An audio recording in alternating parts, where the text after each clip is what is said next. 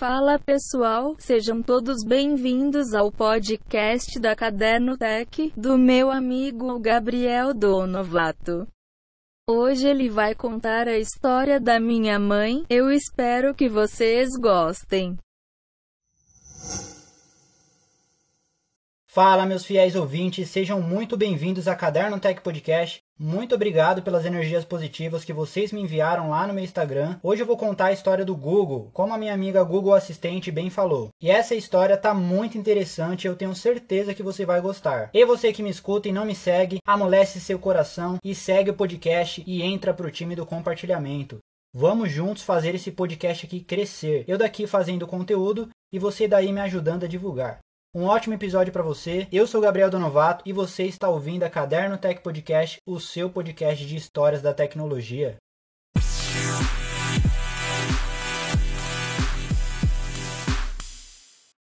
Agora uma pergunta para você. Quantas pesquisas você costuma fazer todos os dias na internet? Uma, duas, dez, trinta? Olha só que curioso. Em média, são realizados 3,5 bilhões de pesquisas por dia no Google, o que equivale a uma média aproximada de 40 mil pesquisas por segundo. Eu mal terminei a frase e já foram feitas mais de 80 mil pesquisas no Google. Olha só, 90% de todas as pesquisas na internet são feitas através do Google. Se você não sabe, o Google é dono do YouTube, foi ele quem fez o sistema Android. Sabe aquele aplicativo para ver o trânsito que se chama Waze? Então, também é dele. Se lembra do Orkut? Foi o Google que fez. Sem contar os inúmeros serviços que o Google oferece, como Google Maps, Google Imagem, Google Lens, que é uma ferramenta de fazer pesquisas por imagem, o Google News, Google Discovery, a assistente do Google, o Google Meu Negócio. Tem até o Google debaixo do mar, você consegue ver debaixo do mar com o Google. Tem o Google no espaço, que você também consegue ver espaço com o Google. Google Shopping, Google Livros. Mas enfim, eu acho melhor parar por aqui, porque senão vou ficar contando aqui o dia inteiro a infinidade de funções e empresas que o Google tem, que são muito mais do que essas que eu citei agora. Mas já deu para entender que essa empresa, sem dúvidas, é uma das empresas mais poderosas e criativas do mundo. E você vai entender melhor o porquê disso no decorrer desse podcast.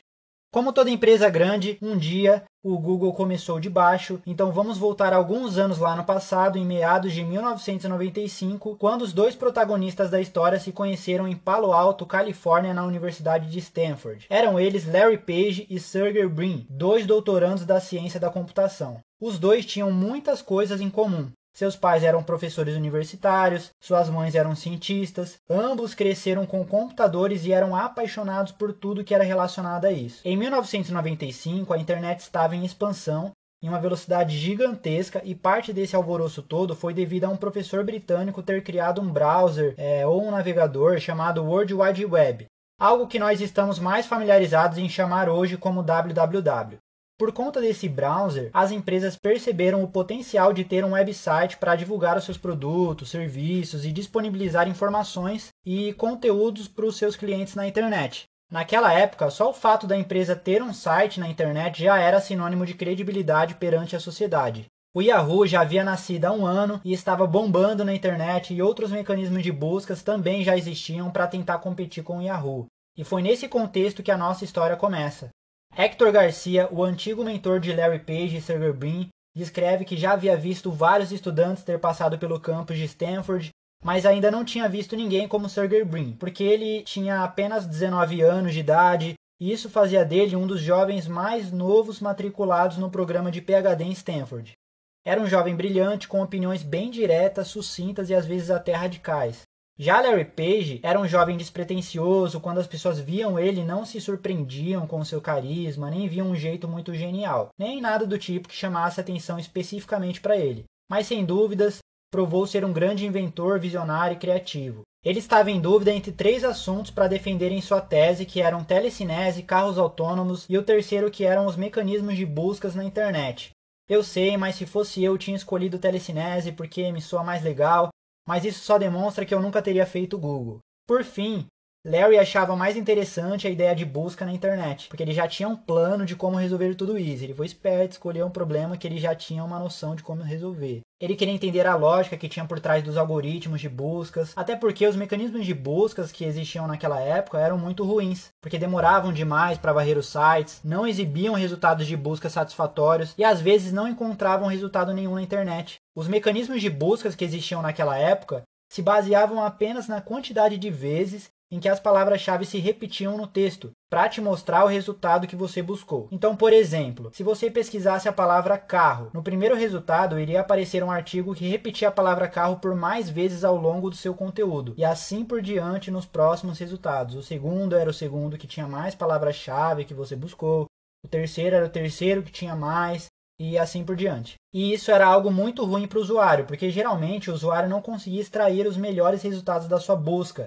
e tinham o trabalho de ter que entrar de site site para ver o melhor, ou então detalhar mais a busca, incluindo ou mudando algumas palavras. Mas muitas vezes isso acabava deixando os usuários frustrados porque o mecanismo não entendiam o que eles precisavam de fato. Mas Larry queria acabar com esse problema. Ele queria que os melhores resultados de pesquisa aparecessem em primeiro lugar na busca para os usuários e teve uma ideia genial para ranquear os melhores sites e apresentar os resultados com mais qualidade para os usuários.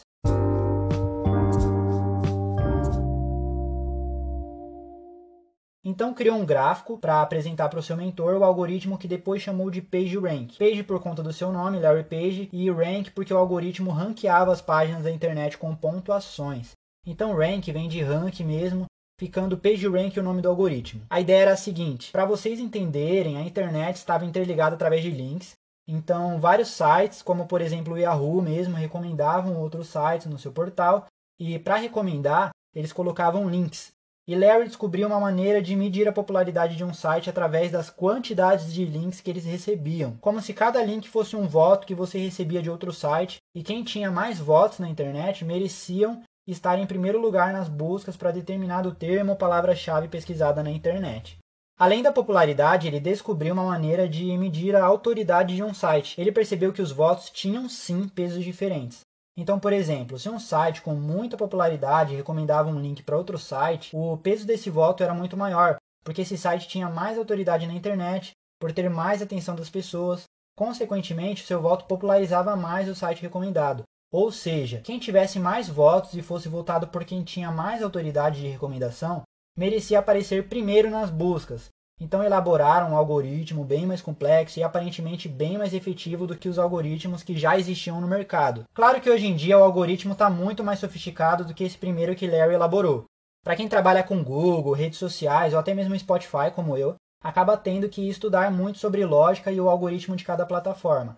E para vocês terem uma ideia, estima-se que o Google leva em consideração mais de 200 fatores para decidir quem aparece em primeiro lugar nas pesquisas hoje em dia. Vamos fazer uma pausa porque a minha amiga quer passar um recado para vocês.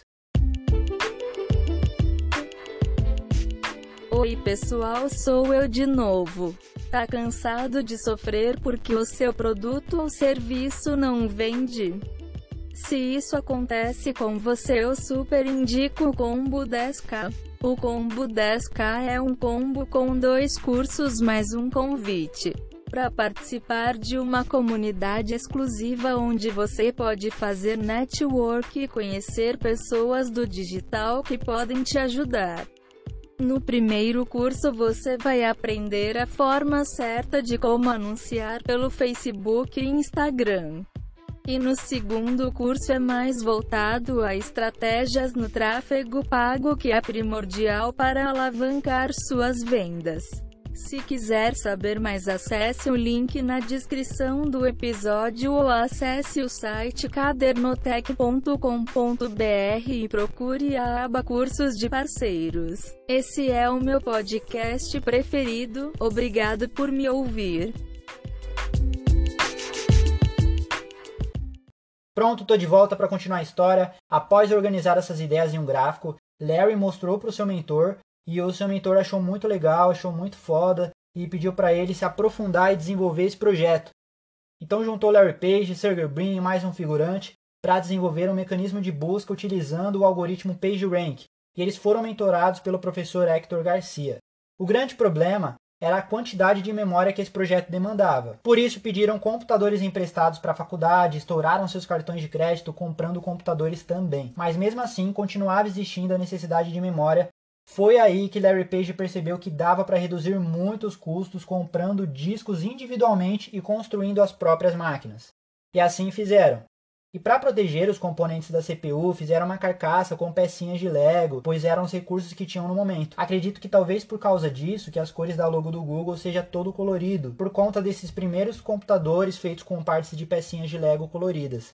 E quando o projeto ficou pronto, o grupo e o mentor também se divertiram por horas, analisando quantos links os sites tinham e ficaram vendo qual era a pontuação dos sites olhavam os sites concorrentes da universidade e os mais conhecidos com seu mais novo mecanismo de buscas que chamaram a princípio de Backrub. A eficiência do Backrub superava a eficiência do AltaVista e do Yahoo, que eram os principais players do mercado naquele momento. Porém, perceberam que se eles mantivessem o projeto somente na faculdade, não conseguiriam o volume de buscas e a escala para analisar se realmente o mecanismo era efetivo. Então saíram, tiraram uma licença, abriram a empresa e, paralelo a isso, continuaram com o projeto na faculdade decidiram chamar a empresa de Google, grafia errada para Google, que representa um termo matemático de 1 seguida a 100 zeros, porque eles queriam exaltar a velocidade e a quantidade de resultados que o mecanismo apresentava para cada pesquisa. Como eles não tinham dinheiro para investir na operação da empresa, eles precisavam ir atrás de investidores de risco, aqueles investidores que são conhecidos como investidores anjos, que apostam na empresa desde o começo. Por sorte, no Vale do Silício era um local onde tinham muitos investidores de risco, Portanto, Larry Page e Sergey Brin bateram na porta de vários investidores e receberam um não como resposta. Os investidores achavam a interface do Google simples demais. Basicamente, era só o campo de pesquisa e o logo da Google bem parecido como é hoje.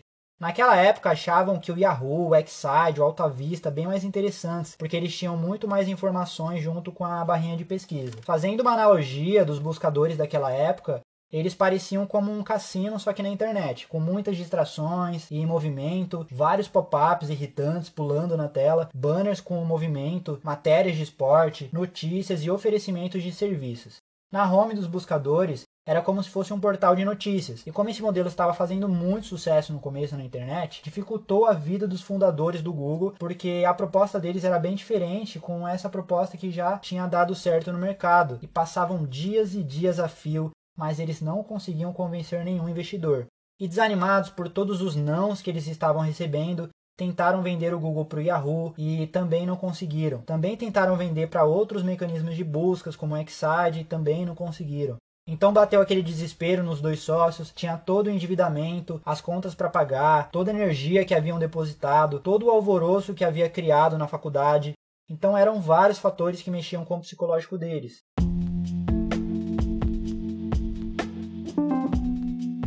Foi aí que decidiram procurar o seu antigo professor de Stanford para tentar convencê-lo de ser um investidor. Seu nome é David Sherton. Eles precisavam de um milhão de dólares. David, antigo professor deles, tinha faturado bastante com uma empresa iniciante que havia sido comprada pela Cisco e, por coincidência, ele estava trabalhando com Andy Beckstolheim, que era um investidor muito conhecido e respeitado no Vale do Silício. Então David ligou para Andy e disse que ele precisava conhecer os caras da Google porque ele tinha um negócio muito bom para mostrar e combinar combinaram dia e local para essa apresentação acontecer. No dia combinado, Larry chegou primeiro, Sergey depois e Andy chegou em seu Porsche por último.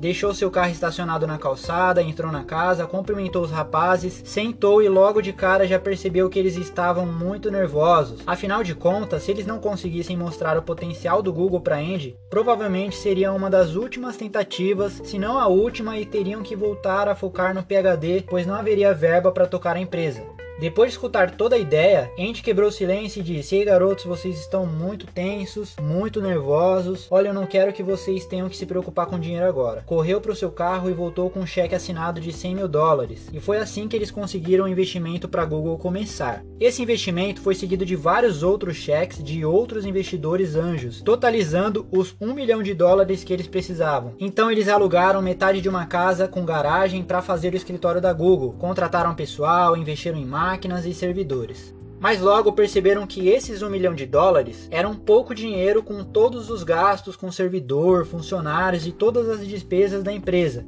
Por isso, se não arrumasse mais investimento rápido em pouquíssimo tempo de vida, a Google iria acabar.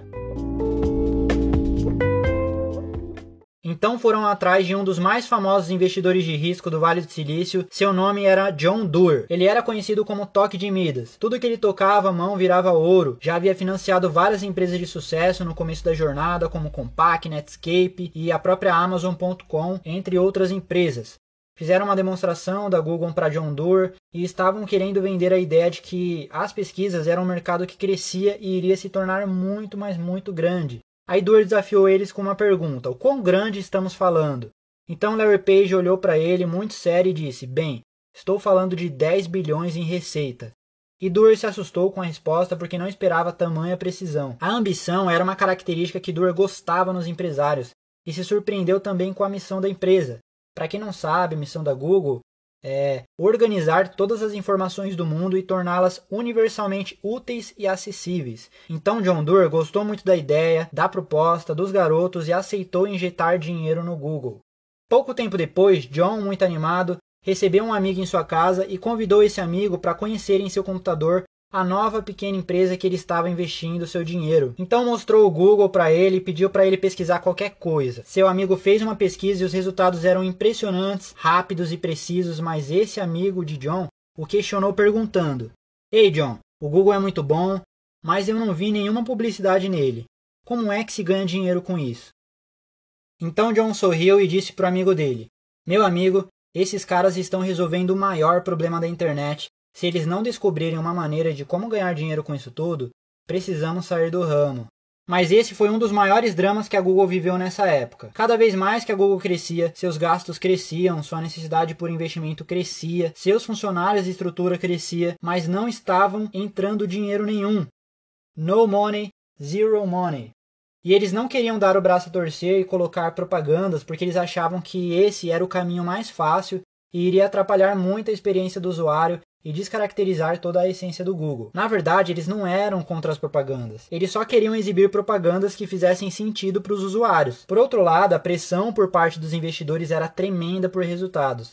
E os dias iam se passando e foram virando meses sem que a Google tivesse um plano para fazer dinheiro. A cada mês, meio milhão de dólares saía do caixa do Google e exatamente nada entrava no caixa. Até que um dia eles descobriram uma maneira de monetizar que não fosse tão invasiva. Na verdade, eles viram essa solução em outra empresa primeiro. O homem por trás dessa sacada se chama Bill Gross.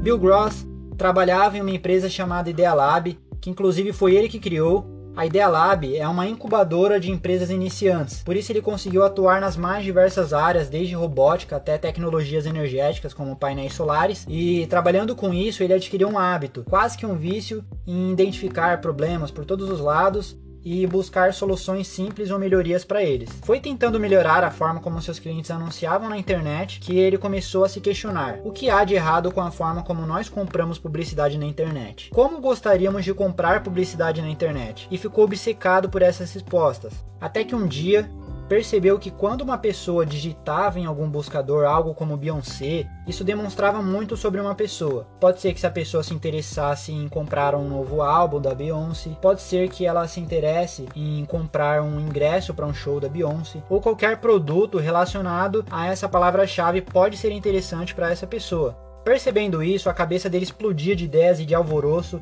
ele acreditava que podia vender palavras-chave para os anunciantes, então explicou isso tudo em uma reunião para a equipe dele. Imagina que a BMW se interesse e pague muito para aparecer em primeiro lugar para uma palavra-chave do tipo carro. Como seria lucrativo para todos, inclusive para o usuário que receberia um anúncio personalizado de acordo com a pesquisa dele. Logo quando ele teve a ideia, o pessoal da equipe achou ele louco, porque não achavam que as empresas iriam querer comprar palavras-chave. Mas ele pegou o livro das páginas amarelas, jogou na mesa, abriu e disse: Olha só, é a mesma coisa que o livro das páginas amarelas faz. Você abre o livro, vê que essa parte aqui é só de anúncios de pesquisas, e é isso que os clientes procuram quando precisam de encanadores, por exemplo. Por que não podemos fazer um negócio de buscas como as páginas amarelas só que na internet? A ideia era incrível. E em 1996 ele abriu a empresa chamada Goto.com, que posteriormente viria a se tornar a Overture.com, que era um mecanismo de busca que fazia leilões de palavras-chave para anunciantes. Enquanto isso, Larry Page e Sergey Brin observavam de longe como a Overture era pequena e como eles cresciam rápido com listagens patrocinadas. E eles perceberam que as listagens eram tudo que eles estavam precisando. Era um anúncio de texto, então não tinha banners chamativos nem pop-ups invasivos. Eram personalizados, por isso fazia sentido para o usuário. E o melhor de tudo, era muito mais simples para os anunciantes que teriam muito mais retorno sobre o investimento. Então logo Page, Brin e Bill Gross se aproximaram e se reuniram por várias vezes para conversar sobre como integrar a Overture ao Google ou mesclar o que os dois tinham de melhor, integrando resultados de buscas incríveis com anúncios altamente relevantes para os usuários. Porém, do nada, Larry e Sergey deixaram as conversações de lado com Bill Gross. Bill Gross achou estranho, mas seguiu sua vida. Pouco tempo depois, a Google apareceu no mercado e lançou seu serviço de anúncios pagos, chamado Google AdWords. O serviço era incrivelmente parecido com as listagens da Overture. Eu sei o que parece, eu sei exatamente o que você está pensando, e assim como nós, Bill Gross sacou exatamente o que estava acontecendo ali. Por isso, correu na justiça e processou a Google por copiar os seus serviços.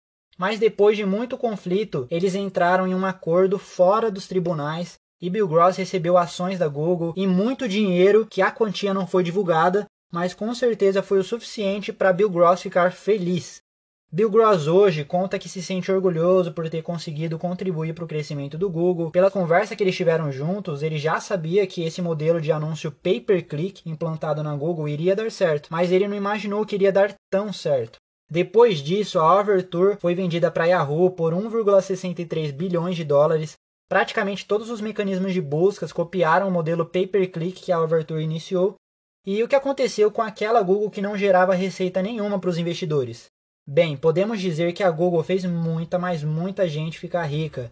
Quase que instantaneamente depois de começar o AdWords, o dinheiro começou a entrar. Logo, eles precisaram mudar de escritório e depois mudaram de novo para um maior. Em apenas 4 anos após iniciar com o AdWords, em agosto de 2004, a Google se tornou uma empresa pública. E o resto é história, pessoal.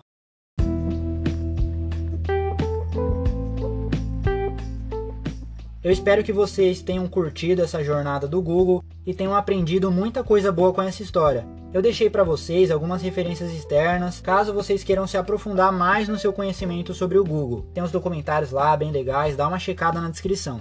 No próximo episódio você vai conhecer a história da Netflix. E eu vou ficando por aqui. Se curtiu o conteúdo, compartilhe. Eu sou Gabriel Donovato e você está ouvindo a Caderno Tech Podcast, o seu podcast de histórias da tecnologia.